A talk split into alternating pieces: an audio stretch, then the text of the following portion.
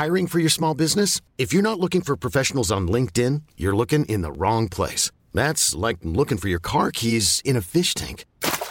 LinkedIn helps you hire professionals you can't find anywhere else, even those who aren't actively searching for a new job but might be open to the perfect role. In a given month, over 70% of LinkedIn users don't even visit other leading job sites. So start looking in the right place. With LinkedIn, you can hire professionals like a professional. Post your free job on linkedin.com slash achieve today.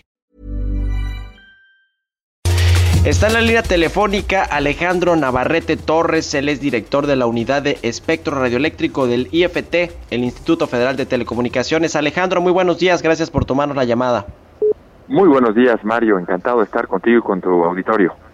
Oye, pues eh, queremos platicar contigo sobre un tema muy importante que tiene que ver con esta subasta de espectro de 5G, la red de última generación, que muchos países están entrando en este proceso de renovar sus eh, redes 2G, 3G y 4G para llevarlas a esta 5G. Sin embargo, se atravesó el COVID-19. Hay eh, muchas, digamos, o había licitaciones que podrían pues echarse a andar este año para que los interesados en ofrecer este tipo de, servicios de telecomunicaciones de última generación pues pudieran acceder a ellas. Pero ¿cómo ves? ¿Cómo está el sector? ¿Ustedes cómo, cómo están viendo las cosas en el IFT?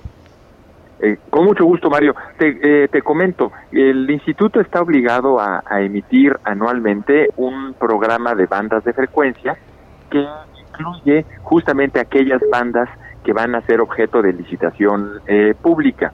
Nosotros en el programa 2020 incluimos, entre otras, eh, dos bandas que están identificadas como propicias para el despliegue de servicios de quinta generación o 5G. Una de ellas es la banda de 600 MHz y otra es la banda de 3.3 GHz. Son dos bandas que esto a nivel eh, mundial han sido eh, identificadas como adecuadas o propicias para el despliegue de esta tecnología.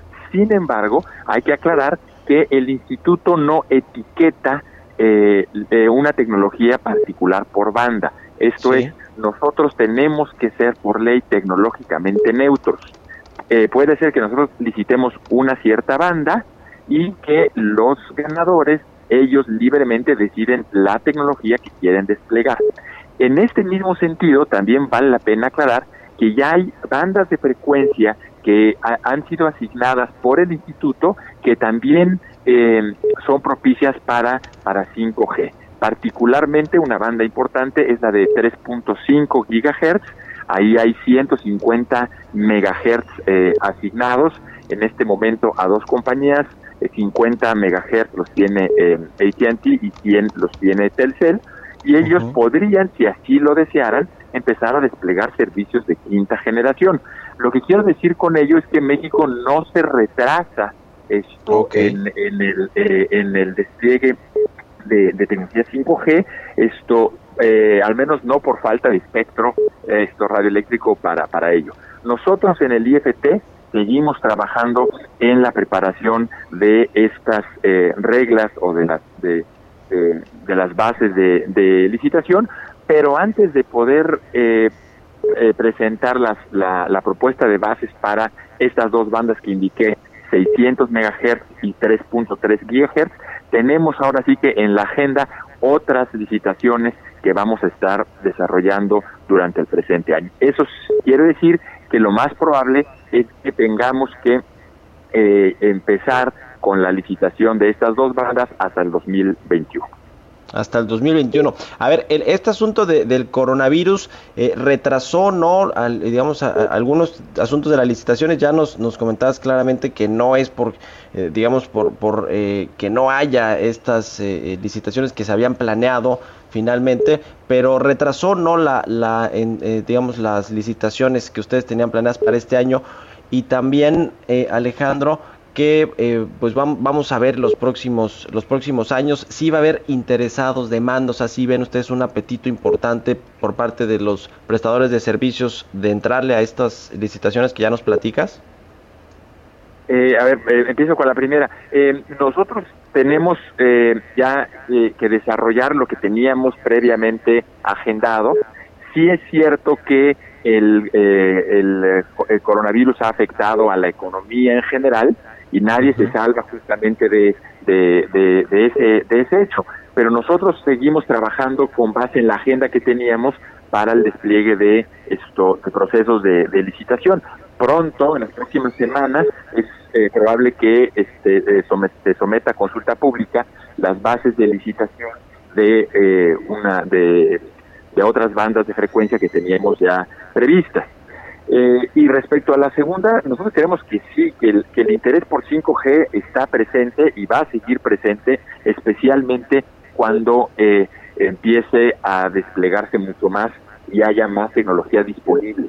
Eh, como decía hace un rato, nosotros somos tecnológicamente neutros, nosotros no obligamos al despliegue de cierta tecnología, pero naturalmente sí es previsible que los, los operadores tanto establecidos como otros nuevos interesados eh, tengan interés en el espectro eh, para el despliegue de servicios de quinta generación.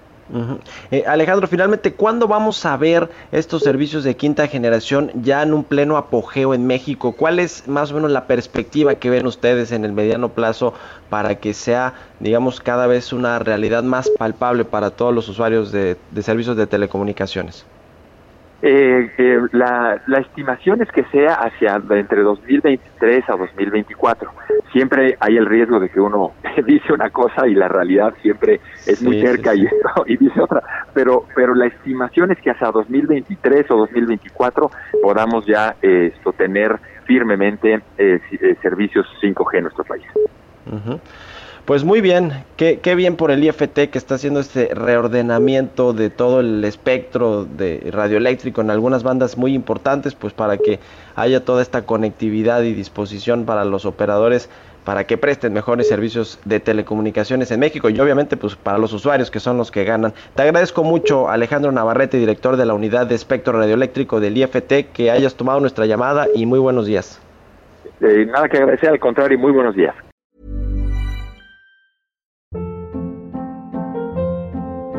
Hold up. What was that? Boring. No flavor. That was as bad as those leftovers you ate all week. Kiki Palmer here, and it's time to say hello to something fresh and guilt-free. Hello Fresh. Jazz up dinner with pecan-crusted chicken or garlic butter shrimp scampi. Now that's music to my mouth. Hello Fresh. Let's get this dinner party started. Discover all the delicious possibilities at hellofresh.com.